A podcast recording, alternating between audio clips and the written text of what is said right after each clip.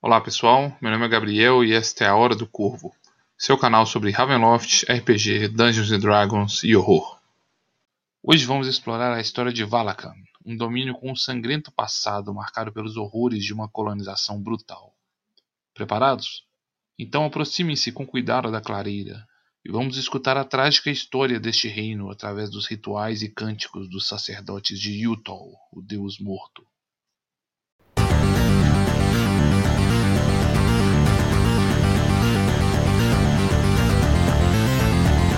Hour of.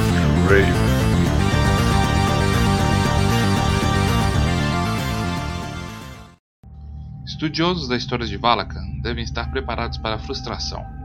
Eis que o passado dessas terras parece estar perdido entre mitos e lendas de sua antiga fé.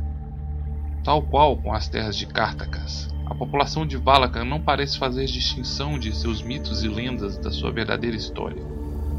Esse fato é ainda mais agravado pela cultura rústica desse povo, que parece ver indícios de erudição e estudos acadêmicos como exemplos de inaptidão e decadência moral.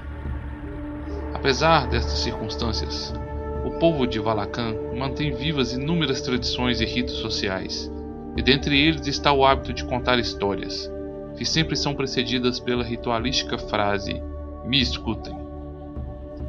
Estes hábitos nos permitem ter um vislumbre de seu trágico e sangrento passado, ainda que não seja possível distinguir entre aquilo que é real ou fictício nestas fantásticas narrativas.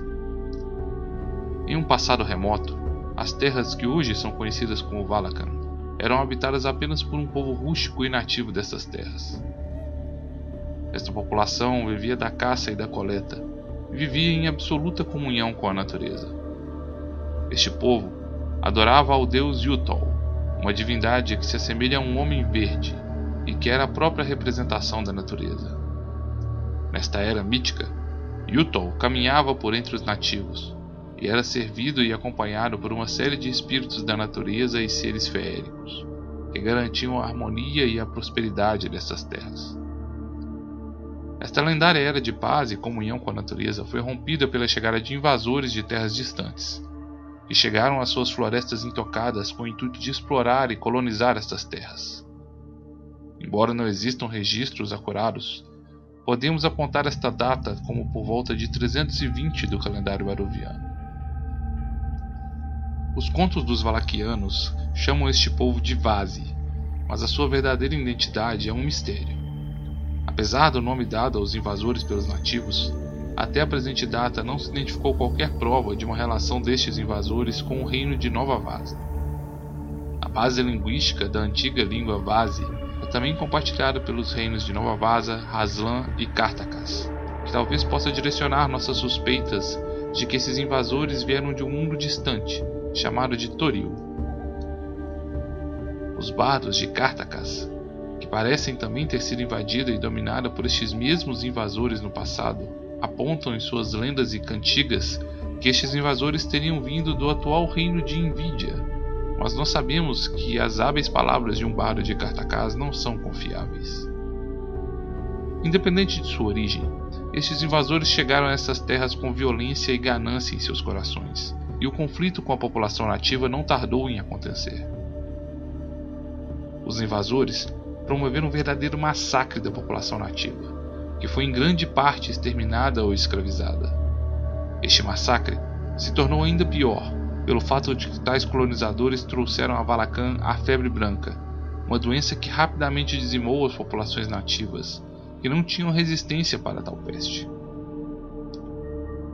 Esses colonizadores estabeleceram vilas e comunidades, escavaram minas nas montanhas, derrubaram a mata nativa e caçaram as bestas da natureza até quase sua extinção. Os exagerados contos dos Valaquianos atestam que tamanho eram os horrores que o rio Arden transbordou de lágrimas e sangue. Esse genocídio durou por cerca de 20 anos, e a população nativa implorou a Utah que intervisse e expulsasse os invasores dessas terras. A divindade respondeu que não poderia fazer nada contra esses invasores, pois eles viviam fora da natureza estavam além do seu alcance. Foi então que a pantera, a mais esperta dos animais, descobriu um meio de salvar aquelas terras. O deus Yuton deveria se sacrificar, banhando aquelas terras com seu sangue. O Deus Verde assim o fez, e após a sua morte, seu espírito partiu para a lua, de onde observa seus súditos e concede graças àqueles que o veneram.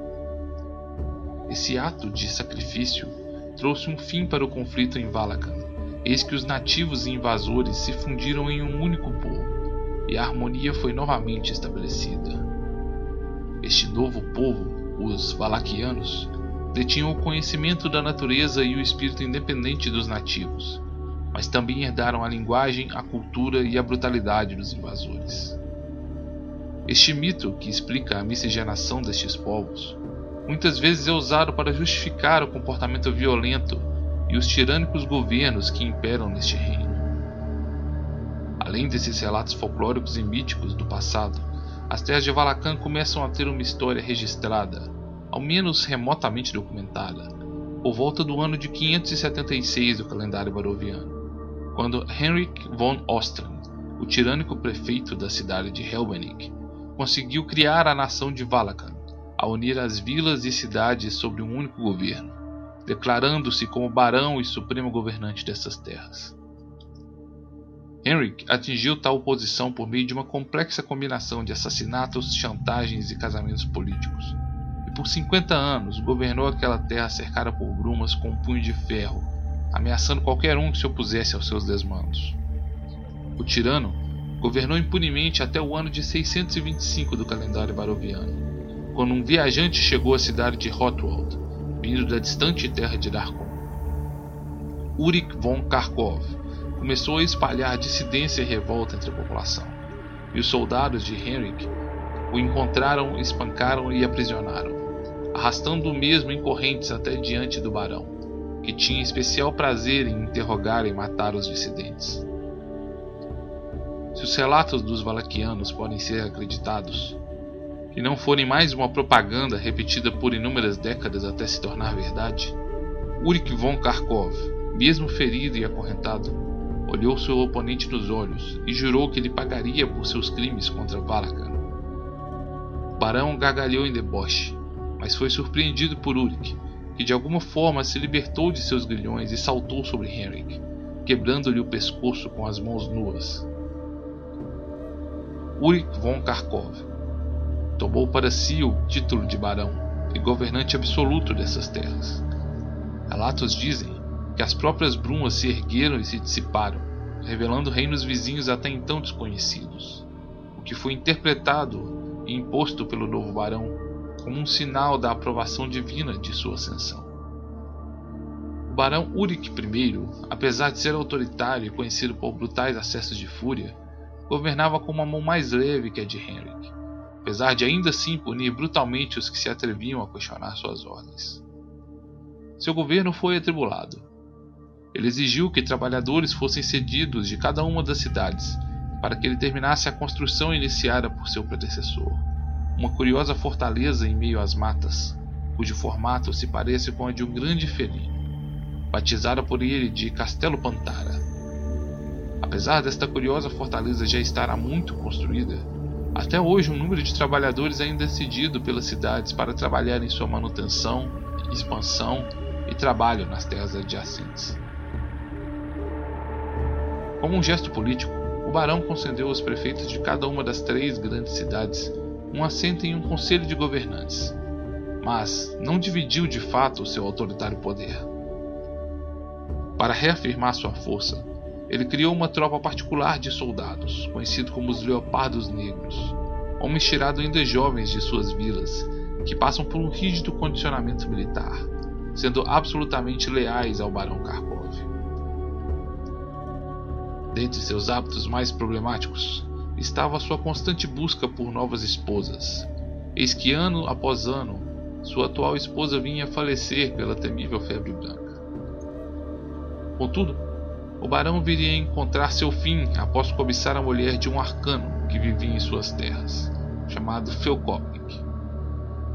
Apesar de assassinar seu rival, o arcano havia criado um artefato, uma pequena estatueta de um felino, que de alguma forma se transformou em uma noite em uma enorme besta felina que atacou o barão von Kharkov, ferindo-o mortalmente no ano de 671 do calendário baroviano.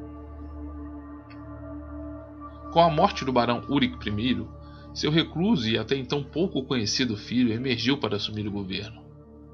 O jovem era muito semelhante ao seu pai e partilhava o mesmo nome, sendo então conhecido como o Barão Uric von Kharkov II.